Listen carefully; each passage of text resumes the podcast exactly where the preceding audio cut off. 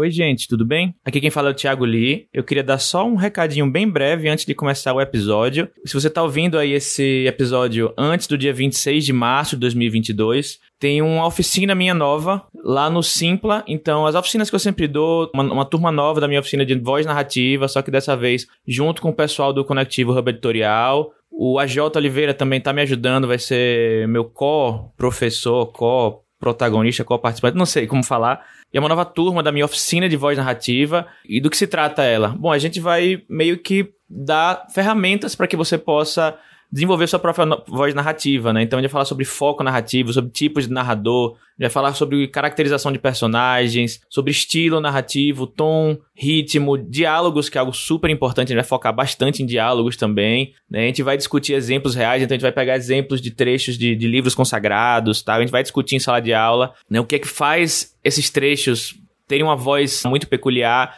e como a gente pode aprender com esses exemplos. A gente vai corrigir exercícios, então vai ter exercícios práticos para cada um de vocês fazerem e a gente vai corrigir em sala de aula e depois também, né, depois da, da, das aulas, vão ser dois encontros no dia 26 de março e no dia 2 de abril, são dois sábados, das 2 às 6 e vai ser lá no Simpla, na plataforma Simpla. O link eu vou deixar na descrição do episódio, mas ele é bit.ly barra conectivo hífen voice, bit.ly barra conectivo hífen voice. O link vai estar aqui também para quem quiser clicar dele mais fácil. Então, se você tiver interesse, vai lá, dá uma olhadinha na emenda, tá muito bacana. O Simpla deixa você pagar um cartão de crédito, boleto, dividir em várias parcelas, enfim. A gente também tem vagas sociais para quem não está em condições nesse momento de pagar. E você pode se inscrever também para concorrer a uma vaga social lá no link, que vai, esse mesmo link, todas as informações lá, tá bem? Então é isso, um abraço e vamos para o episódio.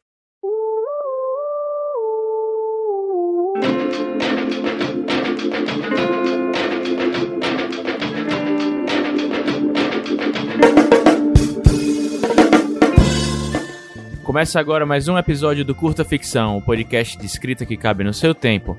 Eu sou o Thiago Lee e hoje tem mais uma entrevista muito legal para vocês. E como sempre, vocês já devem estar acostumados, antes da gente ir direto para a conversa, vim falar para vocês do nosso financiamento coletivo, que serve para nos ajudar a colocar as nossas contas em dia, pagar nossa hospedagem, pagar nosso editor, enfim, pagar nossas contas e isso ajuda muito a gente. Qualquer cinco reais por mês consegue nos ajudar lá no catarse.me barra curta ficção. A partir de cinco reais você consegue nos ajudar imensamente. E as recompensas maiores têm coisas bem legais, inclusive você pode receber até a leitura crítica profissional do seu texto. Você pode anunciar o seu livro, o seu serviço aqui no podcast. Tem muita coisa bacana. Olha lá as recompensas que tem coisas muito, muito, muito legais. Você pode escolher temas para serem temas de episódio aqui no, no podcast. Enfim, dá uma olhadinha lá no Catarse, catarse.me barra curta ficção e apoia a gente que a gente fica eternamente grato. Então, vamos para o episódio? Oi, gente, bem-vindos, bem-vindas, bem-vindos. Estamos aqui com mais um convidado para o Curta Ficção. E o convidado de hoje é o Coda Gabriel, ele que é escritor, tem muita coisa publicada na Amazon, que eu não vou falar tudo, senão eu vou esquecer de alguma coisa. E que nem eu, ele também veio da, da área da computação, ainda trabalha com computação, também que nem eu. Então, assim, a gente se identifica com, com, uhum. com esse ponto. E, enfim, e caiu na escrita. A gente vai falar tudo sobre um pouquinho disso depois. Mas aí agora eu queria só que ele se apresentasse. Coda, fala um pouquinho sobre sobre você, sobre seus trabalhos, e aí a gente parte para a entrevista. Ok. Oi, gente, que é o Coda. Eu sou. Ah, eu falei, eu falei Coda, é Coda, desculpa. Tudo bem, eu já tô acostumado. tá tudo bem. Às vezes me chamam de Gabriel, aí é meio estranho, mas Coda tá tudo certo. é, bom, eu sou do interior de Minas Gerais e, igual o Li falou, eu tô aí na programação, tô também escrevendo. É, eu tenho atualmente dois nomes para publicação, que são Coda Gabriel, que eu publico as histórias que são livres, basicamente qualquer pessoa pode ler, assim, respeitando alguma faixa etária mínima, e as de Coda G, que são em geral mais 18, é, e aí envolvem conteúdo erótico, geralmente. É, e aí, como ele falou, também tem um monte na Amazon, tem alguns, tem Manda Foto de Agora pelo Se Liga Editorial, que acho que é o mais recente que está surgindo aí pelas redes. E é isso. E antes de entrar direto na parte da, da escrita, eu queria tirar essa dúvida, assim. Na verdade, eu, eu, como os ouvintes que ouviram os outros episódios de antes da, da, do seu aqui vão perceber, eu tô trazendo muitas pessoas aqui que falam. É, é, a pessoa que vai ouvir isso, tipo, um, um, episódio por semana, não vai, não vai estranhar tanto, mas eu que tô gravando uma entrevista atrás da outra, eu já tô cansado de falar isso para mim mesmo. mas assim, eu, eu tô trazendo muitas pessoas que escrevem é, romances, isso, romance romântico no caso, né? Que tem plot de romance nos seus livros. É, primeiro porque eu acho que a gente. Era, era uma coisa que a gente tava faltando muito aqui no curso ficção, a gente falava muito de fantasia, ficção científica. E aí eu percebi que assim, poxa, não traz ninguém aqui para falar de romance, sabe? E segundo, porque eu tenho dificuldade imensa de falar de, de escrever romance, e aí eu, eu aprendo, aproveito para pegar o tempo das pessoas para me ensinar também. o útil é agradável. Uhum. Mas antes de entrar direto na, na, na, literatura, me fala um pouquinho sobre. Eu acho que muita, muita gente que ouve a gente vai se identificar, eu pelo menos me identifico muito, né? Como é isso de você vir de uma área que é completamente diferente é, do, do que a literatura, né? Enfim, programação, TI, né, exatas, entre aspas, tanto para fazer um passo de um para o outro, como ao mesmo tempo você ter que conciliar, porque você precisa pagar as contas também, né? Como é, como, como é que foi isso para você? Como é isso para você? Bom, assim, eu escrevo desde que eu me recordo, assim. Então, a parte de escrita sempre fez parte do, do, meu dia a dia. Eu, assim, fazia muito poema quando eu era pequena, depois fui fazendo umas crônicas. É, na hora de pensar a minha graduação, né, porque eu estou na área, eu fiz, estou finalizando meu curso de ciência da computação, é, eu acabei optando por ficar na ciência da computação por uma questão de emprego, assim, resumidamente. Eu já gostava, eu fiz o técnico em informática, eu falei, vou continuar. E depois, se eu decidi trocar de área, eu, enfim, é, eu acabei essa graduação e eu decido trocar de área. É, e assim, só que eu gostei bastante, então eu gosto de programar. É, eu sei que tem gente que está só pelo dinheiro na, na, na, programação e tudo bem, mas eu realmente gosto eu, eu do que eu faço, gosto do, de trabalhar com isso. É, e eu gosto de escrever também. Tipo, para mim é meio que são duas coisas que eu gosto de fazer e que, sei lá, de dia por oito horas eu estou trabalhando com programação. Aí eu tomo um banho e volto para o mesmo computador para escrever meus livros, basicamente. É, e separo um tempo para isso. Óbvio que não é a mesma proporção, né? É, eu fico muito mais tempo no, no meu trabalho CLT. Mas assim, essa rotina de acabei meu dia, tomar um banho, e agora eu vou ali tirar uma hora e meia, duas às vezes, para escrever, faz parte do, do meu básico já. Então já é um, muito natural. Eu sei que eu vou desligar a cabeça de programador e começar a escrever. Mas não tem aqueles dias assim que você não quer mais olhar na cara do, do da tela do computador? Assim, eu de vez em quando Olha, tenho isso, né? Não, com certeza, assim. Eu, é, eu acho que para mim é principalmente de manhã. Tem dia de manhã que eu acordo e penso, eu não acredito que eu vou passar 10 horas aqui na frente, eu não tenho opção, então eu vou ficar aqui, eu vou levantar para alongar no máximo, então dá um desânimo. Mas geralmente, assim, tirando dor de cabeça, alguma coisa específica de saúde, eu, tô, eu levo mais tranquilo, assim, se eu separar os tempos certinho uhum. e não, não me estender. Ah, que bom. E você falou que você é de Minas Gerais, né? Uhum. E, e você cresceu, mas creio que você cresceu também em Minas Gerais. É, como é, quais foram suas referências literárias? Às vezes não só literárias, algumas, algumas pessoas que eu fiz essa pergunta aqui me responderam coisas não literárias também, que às vezes influenciaram a literatura dessas pessoas mais do que a, próprios livros, às vezes filmes, séries, teatro, não sei. É, quais foram suas referências artísticas, entre aspas, na infância, na, na adolescência, até agora na vida adulta, para tornar o escritor que você é hoje? Assim, o que, que você, que, é que te influenciou mais? Olha, eu comecei assim na minha adolescência, eu lia bastante romance, mas era tipo assim, sei lá, Nicholas Sparks. Era, eu tinha um monte, eu lia bastante. Eu li algumas coisas de fantasia, algumas coisas de, de ficção, mas foi menos. E era rato de biblioteca, basicamente, da, da, biblioteca da escola. É, então eu li isso, bastante romance, e depois parei de ler, basicamente. Comecei a ver umas séries, assim, entrei na faculdade, é, o ensino médico muito difícil de ler, então eu assistia bastante série. Só que acabou que meio que abandonei isso. Do, eu gostava muito de Nicholas Sparks, e depois para mim não fazia o menor sentido. Hoje eu olho para. Tenho alguns remanescentes ainda na estante e fico, Senhor Jesus, que, que trevas foi essa época minha, o que aconteceu? Assim, todo respeito, quem gosta, mas é só que eu acho que eu olho para mim hoje e não faz muito sentido com o meu personagem. Tem amigos que são. Basicamente. É só que eu fico pensando assim, nossa, esse personagem, quem era essa pessoa? Não faz o menor sentido. Mas paciência. E assim. Uhum voltei a ler e a consumir coisas que eu acho que mais me identifico, assim, de 2019 para cá, basicamente, que eu acho que, de fato, começou a moldar o, o que eu escrevo. Porque até então, eu, como eu estava consumindo muito pouco, então era meio que eu com a minha cabeça. É, eu escrevia crônicas e contos em 2016, mas era tipo coisas de uma página, duas páginas, não sei se você conhece a Textos Cruéis Demais. Conhece? Sim, sim. Do Igor. Ele era, eles foram uma forte influência eu, nessa época para mim. Eu tive uma página chamada Ostras Voláteis no Facebook, no Twitter, enfim. E aí eu fazia esses textos mais curtos, um pouco parecido com o formato deles. É, e depois parei de escrever de novo. Então parei de ler de novo. e aí eu voltei, assim, em 2019, voltei a consumir. Falei, vou consumir coisas fora do que eu consumia antes. Então foi aí que eu comecei de verdade a me afundar em ficção científica, me afundar em fantasia, que era uma coisa que eu queria fazer e não fiz por muito tempo. É, sei lá, eu vi o Hobbit pela primeira vez em 2020. Então, assim, tipo, ontem, basicamente, se a gente for parar para pensar. É, e assim, eu sinto que eu estou pagando um atraso nesse sentido. Então, minhas referências, eu estou construindo elas ainda, porque uhum. eu fiquei muito tempo sem ler e eu sinto que eu não me identifico com a maioria das coisas que eu li a minha vida inteira. Então, estou tentando justamente construir. Eu tenho li, eu li bastante, uns três livros da Úrsula K.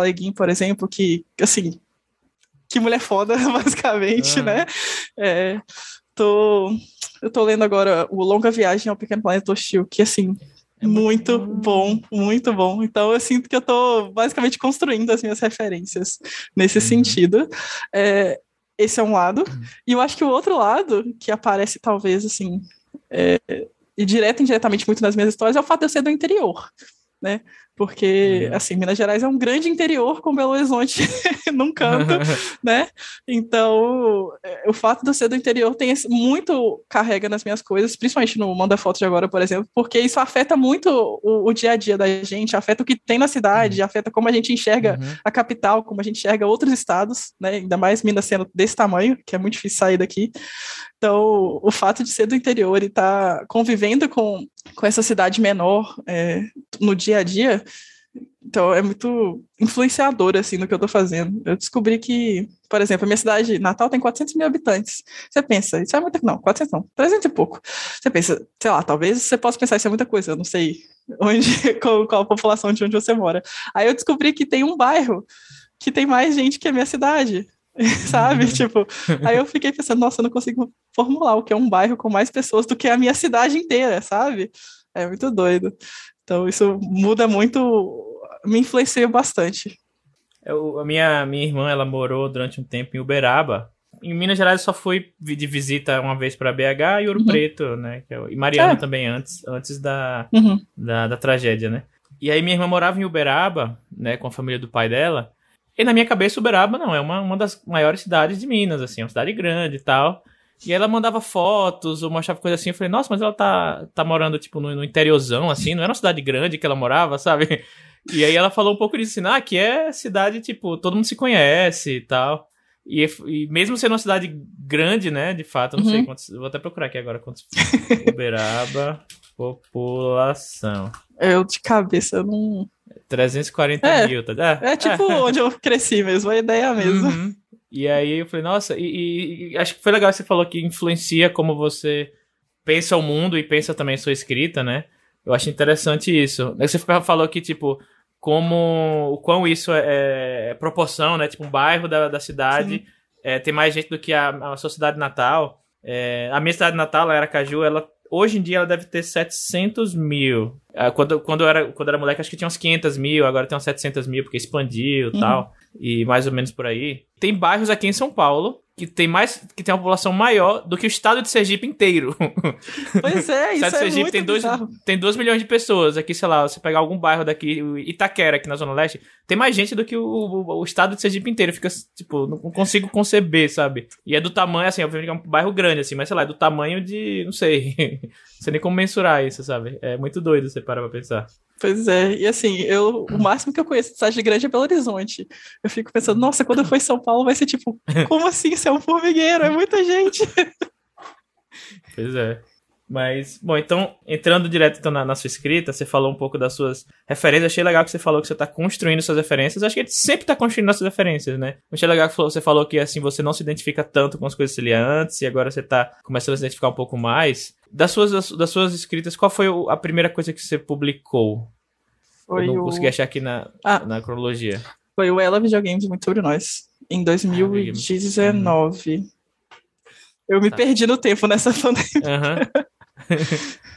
e aí, como é que você. Mas imagino que você tenha escrito. Tem outras coisas que você escreveu antes e não publicou, né?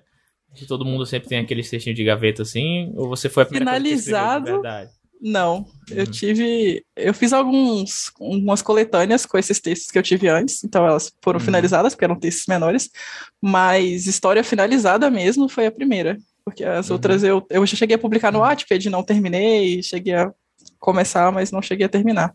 E como é que foi o processo para você, assim, de, de escrever e você publicar na. Como, como sendo a primeira coisa que você publicou, assim, putz, vou publicar na Amazon, assim, você sentiu algum peso, foi, foi tranquilo? Você já tinha contato com outras pessoas do meio, assim? Como é que foi você fazer essa publica, primeira publicação independente? Assim, eu, eu brinco que eu dei sorte de que eu não sabia o que eu estava fazendo. E eu não sabia onde eu estava me metendo, porque se eu soubesse, esse pai eu não teria feito, sabe? Porque minha decisão de escrever e de publicar vieram muito juntas. Tipo assim, eu pensei, eu quero escrever e eu vou terminar, porque meu objetivo é publicar na Amazon. É, eu cheguei a publicar um outro de contos lá, mas ele tá, enfim, no nome de, meu nome de registro é de 2014, é muito antigo. Então eu sabia como era o processo, eu sabia que era simples de, de publicar. Então pensei, vou escrever para isso.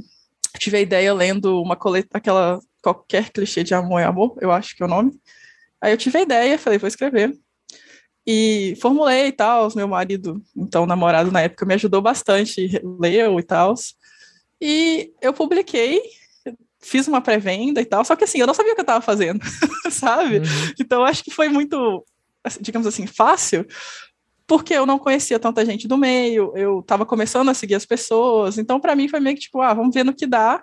Eu sei que é um lugar tranquilo de que não tem muita burocracia, eu não tenho que ninguém me aceitar, não é uma editora, né? Que eu preciso passar por um processo uhum. que, de aprovação. Eu vou tentar isso aqui e vamos ver no que vai dar. E aí que eu fui conhecendo as pessoas, é aí que eu fui assim, descobrindo o mercado literário. Eu falo que hoje, provavelmente, se eu tivesse que fazer pela primeira vez, hoje eu teria uhum. muito mais receios e muito mais travamentos do que eu tive naquela época, porque eu não conhecia ninguém. Eu acho que eu sou meio que fora da curva nesse sentido, porque eu tava tipo, ah, não sei o que tem aqui, vou lá. vou lá nessa piscina aqui de olhos fechados. É, vou ver o que dá, e aí tô aqui. E, e para você, como é que foi o. o foi foi um, um, um, texto bem, muito bem aceito, né? Mais de 300 é, resenhas na Amazon e tal. E como foi para você os, os, receber os primeiros feedbacks, assim, de, alguém falar, tipo, olha, seu texto é bom, sabe? Como foi para você receber os feedbacks? Assim, eu escrevi essa história com suprindo uma falta minha, sabe? Essa em específico eu escrevi porque eu li aquilo e eu senti falta de uma, um, uma, história, uma história trans. Então eu falei, vou escrever uma história trans. Então quando começou a chegar o pessoal falando, nossa, eu nunca tinha visto uma pessoa trans numa história desse jeito, num clichê assim. É, uhum. Não, a primeira vez que eu tô vendo é adolescente, então nunca tinha lido um, um clichê adolescente assim. Foi tipo, acho que acertei, que legal, sabe? É, foi muito, uhum. acho que gratificante na época. Por mais que hoje eu tenha, sei lá, N coisas que eu poderia falar sobre essa história, eu sei que na época foi muito importante para mim ver, tanto para mim enquanto pessoa trans também, para minha descoberta, para fala muito sobre mim esse texto. É, então foi muito legal ver as outras pessoas se identificando e pensando, nossa, eu também não estou sozinho, essa história faz sentido para outra pessoa. É, uhum. assim, até hoje eu vejo, ela é bastante indicada, assim, entre as. Acho que uma das mais indicadas entre as minhas histórias, tanto porque uhum. é a uhum. primeira, tanto porque eu acho que ela é livre, tem as outras que têm um público mais restrito são menos indicadas. Uhum. É, mas eu acho muito legal ver, por mais que tenha assim. É, é triste pensar, ah, às vezes a pessoa tem 17, 18 anos e é a primeira vez que ela tá lendo um negócio com uma pessoa trans. É um pouco triste. Mas ao mesmo tempo é legal que ela finalmente está encontrando isso e que agora, se pá, ela tem chance mais de encontrar outras pessoas e outros textos que existem falando disso também. Então, uhum. foi muito bacana. Você escreve tanto histórias né, mais leves, história com, com, com romance leves, quanto histórias né, hot. É, falando das histórias, né, para todas as idades, no, começando, tipo, pra, falando de todas as idades, como é que você pensa no tema do que você vai escrever, assim? Você pensa no, nos personagens primeiro, na história primeiro? Onde é que você tem inspiração, assim, para você ter a ideia do que você vai escrever? Olha, geralmente o que eu faço sempre me vem uma ideia inicial, assim. Por exemplo, o Ela Videogame sobre nós, eu pensei, tá, e se duas, dois adolescentes trans se encontrassem na escola e virassem amigos e depois se apaixonassem. Tipo, uma linha basicamente sem nada no meio. E daí uhum. eu volto preenchendo as lacunas com percebendo quem são esses personagens, um pouco da personalidade deles, é, que conflitos que vai ter, que, que pontos que eles vão se encontrar e tal. É, e volto uhum. completando. Isso vale tanto para um quanto para outro. Eu acho que hoje um, um, bem no começo eu tenho que fazer a reflexão, tipo, inclusive para qual lado eu vou seguir, né? Porque às vezes a ideia vem e ela já é tipo, ah, ela já é claramente uma ideia, sei lá, adulta uhum. ou claramente uma ideia jovem, mas às vezes ela tá ali naquele limbo. E eu preciso também decidir uhum. o que, que eu vou fazer, né? Se eu vou seguir para um lado ou se eu vou seguir para o outro. E aí, a partir desse, dessa linha bem básica, que eu vou completando as lacunas e decidindo o que, que vai ser de fato a história. Legal. E quando e, e muitas das suas histórias têm, têm romance no meio, romance romântico, no caso. Como é que você desenvolve essas histórias, assim? O, como é que você faz com que o, os leitores comprem a, o romance que está ali entre os personagens? Bom, eu acho que isso varia muito de história para história. Então, tipo, é, por exemplo, essa do, do videogame teve um, uma coisa mais é, amigos para romance, então esse era o desenvolvimento que eu estava buscando ali, criar uma amizade, depois criar um, um sentimento e desenvolver esse sentimento. É, eu gosto muito, sei lá, de slow burn, então se você está fazendo slow uhum. burn, eu sempre tento que lá, você tem que abaixar o fogo, fazer a coisa com calma, torturar ali né, nos dois textos do livro, matando lentamente todos os envolvidos. E, sei lá, tem o outro lado também, tipo, o Manda Foto de Agora, que é tipo, sei lá, liga o fogo no 220 e deixa, bota fogo, basicamente. E, e por exemplo, burn, esse foi um. Né? Fast burn. É, não, é slow burn e o, o, fast burn. Inclusive, esse foi um problema, assim, que eu tive escrevendo o Manda Foto de Agora, que eu planejei o passo da história, escrevi dois capítulos e pensei, ninguém vai comprar esse romance. Essas meninas não estão apaixonadas, ninguém vai comprar isso. Eu tive que, acho que eu tinha, sei lá, três capítulos e eu tive que voltar para o começo e, tipo, reescrever e mudar o ritmo, porque tem que encaixar com a proposta. Se é um romance, igual nesse caso, que era um romance rápido, eu precisava que rapidamente o leitor comprasse, então eu tinha que desenvolver rápido, mas profundamente, não podia ser uma coisa rasa, né? Então, assim, eu acho que eu tenho que pensar muito qual que é a proposta daquele livro, o que que, que tipo de romance que eu quero que eles tenham, e aí ajustar o passo e aí a história de acordo com, com, com esse passo do romance. Uhum. Vou te fazer uma pergunta que talvez seja um pouco difícil de responder. É, quais elementos assim que você crê que é o que de fato faz os, os leitores se apaixonarem pelos, pela, pelo romance entre os, os protagonistas, assim, é, sei lá, diálogo, é, é, sei lá, alguma descrição, é, sei lá, alguma coisa que algum personagem, uma ação de um personagem, assim, o que, é que você acha que é o, quando você vai escrever é o diferencial que fala, não, isso aqui é o que vai, vai delimitar, assim, que vai fazer o, o leitor falar, não, de fato é um romance, assim, eu acredito no, nesse, nesses dois personagens, eu quero que eles fiquem juntos, eu quero ver o que vai acontecer na frente. Né? Qual elemento assim que você acha que é o que você, você consegue fazer para puxar o leitor? Olha, eu, eu acho que o sentimento que está sendo assim descrito tanto em ações quanto em pensamentos, em, em falas, ele que, pelo menos assim, quando eu estou escrevendo e às vezes eu lendo, também tenho a sensação de que, ah, pegou, sabe? Porque você vê o, o jeito de agir mudando, ele tá, a pessoa está agindo de uma forma e pensando de uma forma, aí às vezes até a mesma situação ou alguma coisa parecida acontece depois de um tempo, e o jeito de agir, o pensamento dela modifica, então acho que a evolução desse desse pensamento, da ação e de como ela se comporta com a outra pessoa que, que cria o, o, clima que eu, que eu espero que cumpre o uhum. leitor no, no romance, né? Essa, a subida, basicamente, do, do jeito de agir.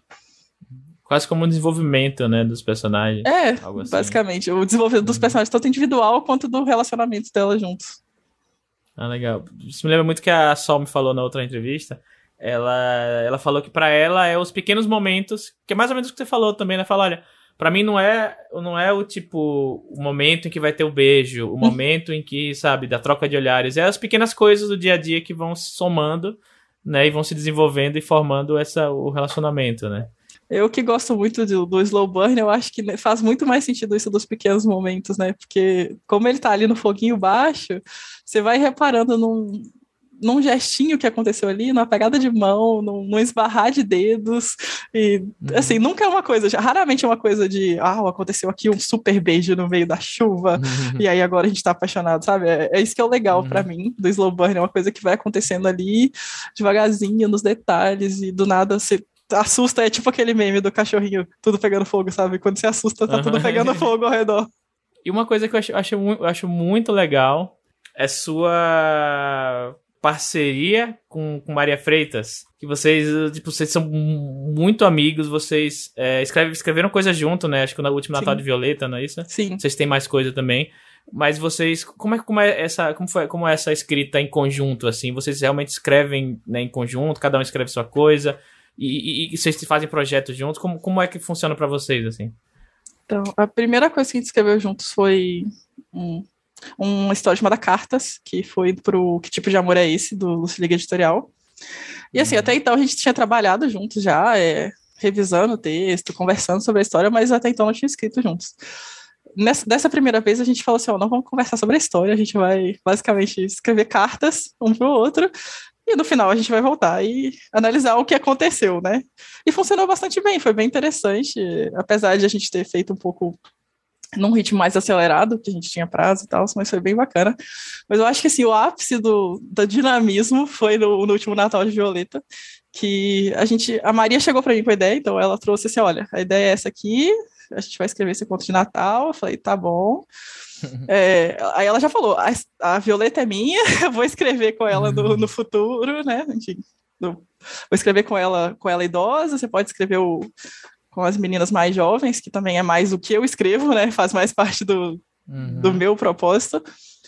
E, assim, funcionou incrivelmente bem. E o mais legal, eu acho, foi que a gente não estava meio que 100% sincronizado o tempo todo, sabe? Às vezes ela avançava, ela escreveu capítulos ímpares e eu escrevi os capítulos pares, intercalando futuro com presente.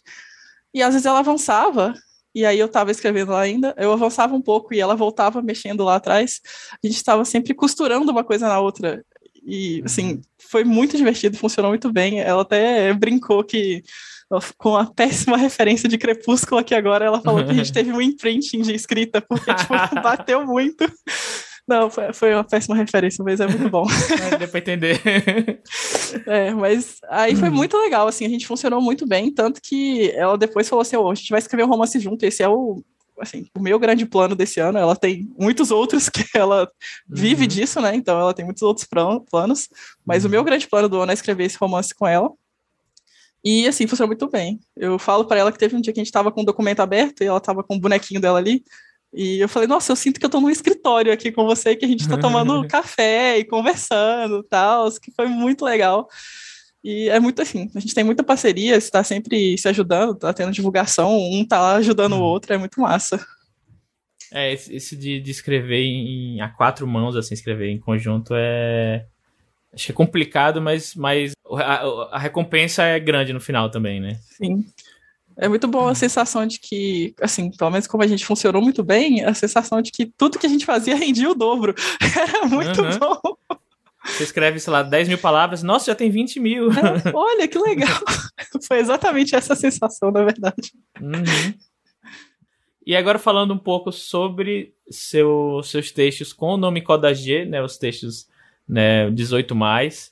É, você já já já era, é o tipo de literatura que você consome, era o que você gost, queria escrever ou algo que do nada aconteceu? Como foi para você escrever literatura adulta? Então, eu, assim, comecei com fanfic. Eu acho que é algo que fazia muita parte do que eu lia. E isso aparecia às vezes naqueles textos que eu fazia para o Ostras, mas eram, assim, coisas mais. Não posso dizer. Mais uma coisa mais poética. Não era necessariamente uma coisa mais direta, como às vezes é nos meus livros. Então, era uhum. muito mais poético. E aí, eventualmente, eu tive uma ideia, fora de fanfic, não era nenhuma fanfic, era só um texto. E eu falei, caramba, uma ideia legal. E eu comecei a escrever alguns textos curtos e eu postava no Twitter. Eu chamava de hashtag sessão putaria. Isso foi em, em 2019? Acho que foi em 2019. E de vez em quando, do nada, assim, sei lá, 11 e meia, falar, nossa, tive uma ideia aqui. Aí eu escrevi um negócio de, sei lá, duas páginas e colocava no Medium e falava aqui, gente, postei um texto novo do, do Medium, é, que é mais 18, se vocês quiserem ver. Mas, assim, o primeiro maior mesmo, que apesar de não, não foi o primeiro que eu publiquei, que é o Mais de Nós, ele veio depois, e eu falei, vou escrever, tá tudo certo, mas ao mesmo tempo, depois que eu terminei ele, eu falei, nossa, caraca, e agora? Sei lá, eu vou postar isso, as pessoas vão ler isso? Ai, meu Deus. Então, deu, deu um, um nervoso, sabe? Mas ao mesmo tempo foi, literalmente, ao mesmo tempo, eu conheci a Maré Geek, eu acho que eu já contei essa história algumas vezes pela internet aí. É, e eu conheci eles porque um amigo meu falou assim, quando eu acabei o Mais de Nós, eu, o meu amigo leu, ele falou que eu queria te encomendar um negócio, assim, tem um, teve um episódio de um RPG que teve uma cena entre quatro pessoas, e eu queria que você escrevesse essa cena. E eu não sabia nada, não sabia que era Mara Geek, não sabia nada, eu falei, vou fazer esse troço aí, que, sei lá, deve ser divertido. E aí eu fiz a fanfic, e aí eu postei a fanfic, e que assim, como eu te disse, eu sou uma pessoa que quando eu não sei onde, onde eu tô me metendo, tá tudo bem. Eu não sabia onde eu estava me metendo, então tava tudo bem. Aí eu postei e marquei o pessoal, porque, sei lá, cara de pau. E marquei o pessoal da Maré, e só que aí, no meio tempo entre eu postar, marcar o pessoal da Maré e eles verem que eles não estavam online naquela época, foi uns, uns quatro ou cinco dias, eu comecei a consumir o conteúdo deles e aí eu percebi onde eu estava me metendo e voltei e deletei o tweet. Falei, não quero mais, cancela, não quero. É, mas mesmo assim, o Lucas, que é um dos criadores da Maria Geek, voltou e falou que me encontrou, sei lá como, enfim, divino, e falou que eu vi seu tweet, tá? É, eu vi que você deletou, mas tá tudo bem, não tem problema. É, nem não é sempre que a gente lê, porque, enfim, tem um monte de gente que segue eles, né? Mas eu achei muito legal, não tem problema. Ele até falou: ah, é, Fai, que é minha companheira, também escreve, então assim, não precisa ter vergonha. E eu falei, nossa, que legal, eles não me acharam uma pessoa estranha. E foi assim, o momento que me deu um estalo de que, sei lá, talvez esteja tudo bem. E foi quando eu decidi que eu vou falar assim: ah, se der ideia, eu vou escrever. Se der vontade, eu vou escrever. E as ideias foram vindo depois disso, quando eu falei assim: tá, tá tudo bem. E eu fui escrevendo e as ideias vieram e foi mais natural, assim, apesar de dar de vez em quando ainda um, um nervosinho. E como é que você aborda a escrita, é, escrita de cenas eróticas, assim, né? Como é que você você costuma você costuma pensar essas cenas, assim? Como é que você como é que você enfim, você gosta de escrever quando é mais explícito, quando é mais, né, é, como você falou, mais poético? Como é que você aborda a escrita de cenas adultas? Olha, eu costumo, ironicamente, eu não escrevo com um roteiro detalhado quase nada, exceto cenas eróticas. Então, quando eu chego, eu, assim, geralmente eu sei qual é o capítulo ou, ou os capítulos onde vai ter alguma coisa, e eu paro ali na porta da cena e eu geralmente envolvo mais de uma pessoa, que, coitados, não tem nada a ver com isso. Eu brinco que é tipo 10 e meia da manhã, tá todo mundo, sei lá, trabalhando, acabando de acordar, e eu aqui. Então, eu acabei de montar esse roteiro aqui para uma cena erótica, eu queria que você conversasse comigo sobre ele. e aí eu penso, peço opinião, eu falo, olha, vai ser essa aqui a sequência, ou então você tem alguma opinião de um ato que pode entrar aqui no meio, alguma coisa que a gente pode trocar a ordem. Também discuto muito com meu marido, peço opinião, falo, olha, você acha que isso aqui tá bom? E assim, a, a, eu monto a sequência de atos bem certinho. É, eu, eu, eu, brinco que faço muita piada, então assim, se você vê o meu roteiro, é eu fazendo piada o tempo todo com, com as coisas que eu estou escrevendo. E aí, depois que eu montei ele, eu vou de fato escrever a cena, então eu, eu vou só basicamente me guiando. Então, meio que a minha sensação é que eu tô costurando uma coisa na outra. Porque, sei lá, se você tá vendo um filme e a pessoa faz o um movimento com a mão, você tá vendo o movimento com a mão. Se ela passa a mão na perna e depois no braço, você meio que tá vendo aquilo, né? Mas na escrita, não. Então, meio que você tem que, basicamente, se ela tocou a perna e depois tocou o braço, você tem que meio que costurar uma coisa na outra para fazer sentido. Então, depois eu vou voltando, costurando essas cenas, de fato, escrevendo o, o roteiro completo. Tem leitores seus que, que, que leem tudo, tem, tem leitores que só leem o, o conteúdo erótico, tem leitores que só leem o conteúdo não erótico. Como é que é essa diferença de público, assim, ter dois, dois nichos de escrita diferentes? Eu sei que tem gente que só lê o que não é erótico, é, que dá preferência, tanto gente menor de idade quanto gente maior de idade, tipo, um, Não tem nem muito de, ah, é só tal grupo de pessoas que não lê, é uma preferência e tudo, tudo bem. É, agora, uhum. só o erótico, eu não sei de ninguém que só lê os eróticos. Eu acho que quem lê também lê os outros. Uhum. É, e tudo bem.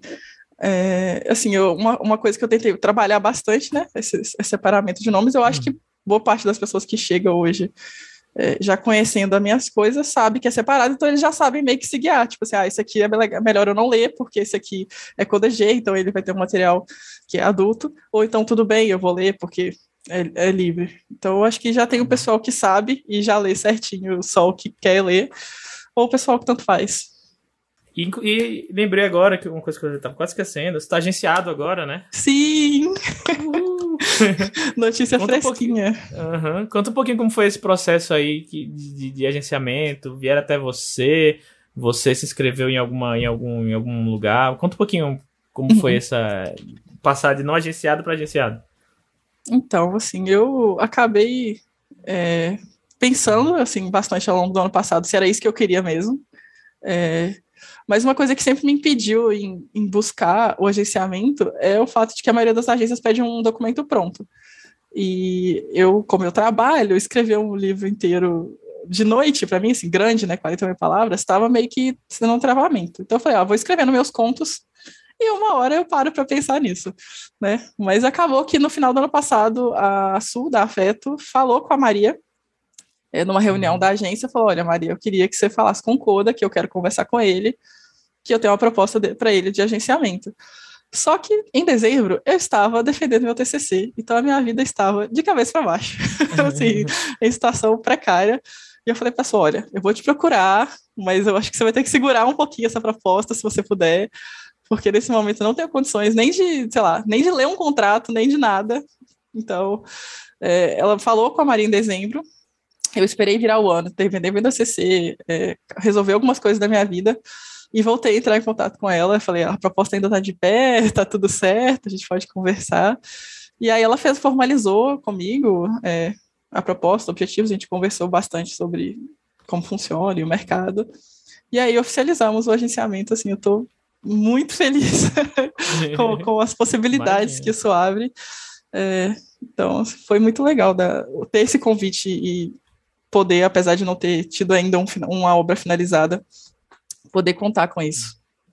Mas e qual a sua, sua expectativa, assim, que você, que você tem? Você, você quer. Você, você acha que seu negócio mesmo é textos mais curtos? Você pensa em escrever um, um romance maior? O que, que você espera que vem disso? Então, meu primeiro trabalho vai ser esse romance que eu vou escrever com a Maria. Então, a gente já está alinhando, vamos, hum. já estamos alinhando a história, o que, que a gente vai fazer. É, e vai ser o meu primeiro, assim, a minha primeira aposta nesse sentido. A gente vai fazer juntos, e como nós dois estamos com a sua, então é meio que um trabalho, é, tipo assim, uma agente só, então ela vai a, alinhar uhum. com a uhum. gente uma forma de buscar uma editora para essa história. E é a minha primeira proposta. Então eu vou aí escrever meu...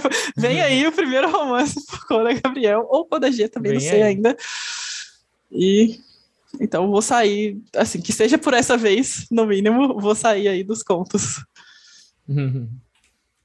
e já indo mais ou menos pro final aqui, tenho só mais uma pergunta. E aí você, você pensa. E aí não sei, né? Você vai me dizer em enveredar em outros gêneros literários, você não, é, romance, romance erótico são é o que eu gosto de escrever, é o que eu é o que né, me, me é o que eu sei fazer ou você pensa em algum em alguma vez tentar algum outro algum outro gênero literário? Olha, eu já assim, desde que eu comecei, igual eu te falei, a consumir coisas que eu tô sentindo que mais falam comigo, eu tô tentando sempre pensar fora do, do que eu sempre pensei. Então eu o romance ele vem mais fácil para mim, isso já, já me parece muito óbvio, mas eu sempre estou buscando dar chance para outras ideias. Então, eu participei, por exemplo, da. Tive dois microcontos na Faísca, é, que são de, de ficção uhum. é, eu acho que é ficção científica, eu não tenho certeza agora quais eram os gêneros, se era fantasia ou se era ficção científica, mas tive esses. É, até tentei, fiz um conto também que dialogava mais com a fantasia. Então, assim, estou caminhando para descobrir é, e me dando chance de testar essas ideias. Saiu agora, é, há alguns dias, o a antologia Subversives, é, que é toda com pessoas trans e é de, de fantasia urbana. E eu entrei também com o convite da Dani, que estava organizando, e assim, quando eu, eu até falei para ela, Dani, olha, eu nunca fiz isso antes, eu vou precisar de sua ajuda para eu entender melhor o gênero, para eu entender melhor é, o que, que, que, é esperado né, numa fantasia urbana. Mas ela conversou bastante comigo, foi super gentil. Então, assim, eu acho que o que sempre me travou foi não entender muito, tanto do, do que é esperado daqueles gêneros, o que, que já tem, o que, que já é batido, né? Como eu não conheço, não conhecia, sei lá, nem o Hobbit, que é um, um clássico, uhum. por exemplo. Então eu penso que eu não conheço muitas coisas que já existem. Mas conforme eu vou consumindo, eu vou tentando. Então eu tô me arriscando nesses, uhum. por enquanto com coisas menores, mas tô me arriscando. Fora do romance também. Ah, legal. E, bom, então fala pra gente onde é que, pros ouvintes, né, onde é que eles podem te encontrar, assim, não te encontrar, encontrar seus trabalhos, né? Não deixe o endereço de casa, por favor. É, acho que é importante. É importante. É, e também, acho que o trabalho mais novo é o Manufato de Agora, né? Fala um pouquinho sobre o Manda Foto de Agora, sobre a sinopse, onde encontrar. Enfim, fala um, faz seu jabazinho aí, pá. Beleza. Bom, meu arroba em todas as redes sociais, opa, redes sociais é Ecoda, E-H-K-O-D-A, é, tanto Twitter quanto Instagram. Eu tenho um site também, codagabriel.com.br, e lá tem as minhas redes sociais, tem o link para todos os meus livros, tá tudo certinho lá. É, e Manda Foto de Agora realmente é o, assim, meu último lançamento físico, na verdade. Agora é a primeira vez que eu estou solo com um livro físico. É, tá, inclusive, eu não sei quando vai sair, mas nesse momento que a gente está conversando, ele está em uma venda no Se Liga Editorial. É, e ele fala sobre duas meninas que se conheceram numa aula de inglês online, é, as duas faziam aula pela internet, e elas ficam muito amigas, elas se apaixonam, assim, febrilmente, só que tem um detalhe de que elas estão separadas por 1.400 quilômetros e dinheiro não cai do céu. basicamente. Então, assim, elas tentando lidar com a distância, com o fato de que elas juntam dinheiro e daí, sei lá, o celular cai no chão, estoura a tela e elas têm que gastar o dinheiro todo para tocar a tela do celular. É, ou pagar a mensalidade da faculdade, porque apertou o dinheiro em casa e elas nunca conseguem se ver, porque o dinheiro sempre vai acabando. É, e é o dia a dia delas, basicamente, lidando com isso e, e com fogo no rabo, em resumo. Por que não, né? Basicamente. É isso, Coda. Muito obrigado. Adorei a conversa. E é isso, tá sempre convidado a vir de novo. Quando lançar esse livro aí com, com a Maria Freitas, depois tá convidado a voltar, né? Vocês dois, inclusive. E é isso. Muito obrigado. Foi e... ótimo o papo. e até mais, gente.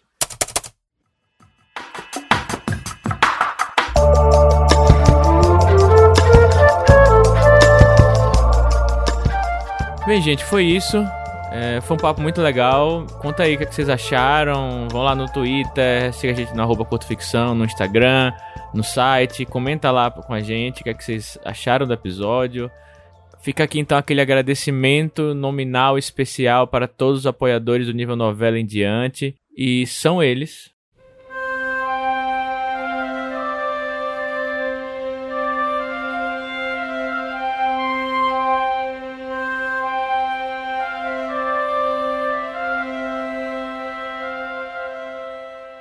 Aires Escritor, Alessandra Silva Rocha, Ariel Aires, Brena Gentil Rezende, Bruno Miller, Carolina M. Ono Leal, Caroline Fronza, Cristiano Vaniel, Daniel de Paula, Danilo Henrique, Diana Passi, Ednei Antônio Bruscagimpim, Elvis Rodrigues, Fábio Abadio, Fábio Cunha, Guilherme Caetano, Jonas Furtado Dias, José Henrique Rodrigues, Kianjali, Luciane Correia, Mai Barros, Olivia Lober, Pedro Pires, Rafael Guimarães, Renan Ariel, Renan da Silva Santos, Rubens Travasso, Augusto Filho, Simone Paulino, Thaís Messora, Thiago P., Tiago Silva da Costa, Tom Borges e Vinícius de Siqueira Afonso. Nosso muito obrigado a todos e a todas que nos apoiam, que nos ouvem, compartilham nosso material, enfim, muito obrigado. Quanto aos jabás, né, como sempre, meu livro Mistério de Carneiro de Ouro está disponível em todas as livrarias. É um infanto juvenil de fantasia que tá bem bacana, saiu pela editora Rocco, o pessoal tá gostando muito, então se você quiser dar uma conferida, vai em qualquer uma das lojas que você quer, tanto online, Amazon, Submarino, Americanas, ou nas lojas físicas né, nas livrarias e confere lá. Ah, e se você leu, me dá um, um alô na, na, rede social, marca o meu perfil, tia, arroba Thiago Eu Li, e fala o que, é que você achou do livro. Eu adoro receber essas mensagens de pessoas que leram. É, a gente se vê no próximo episódio. Esse foi o Curta Ficção, podcast escrita que cabe no seu tempo, e até a próxima.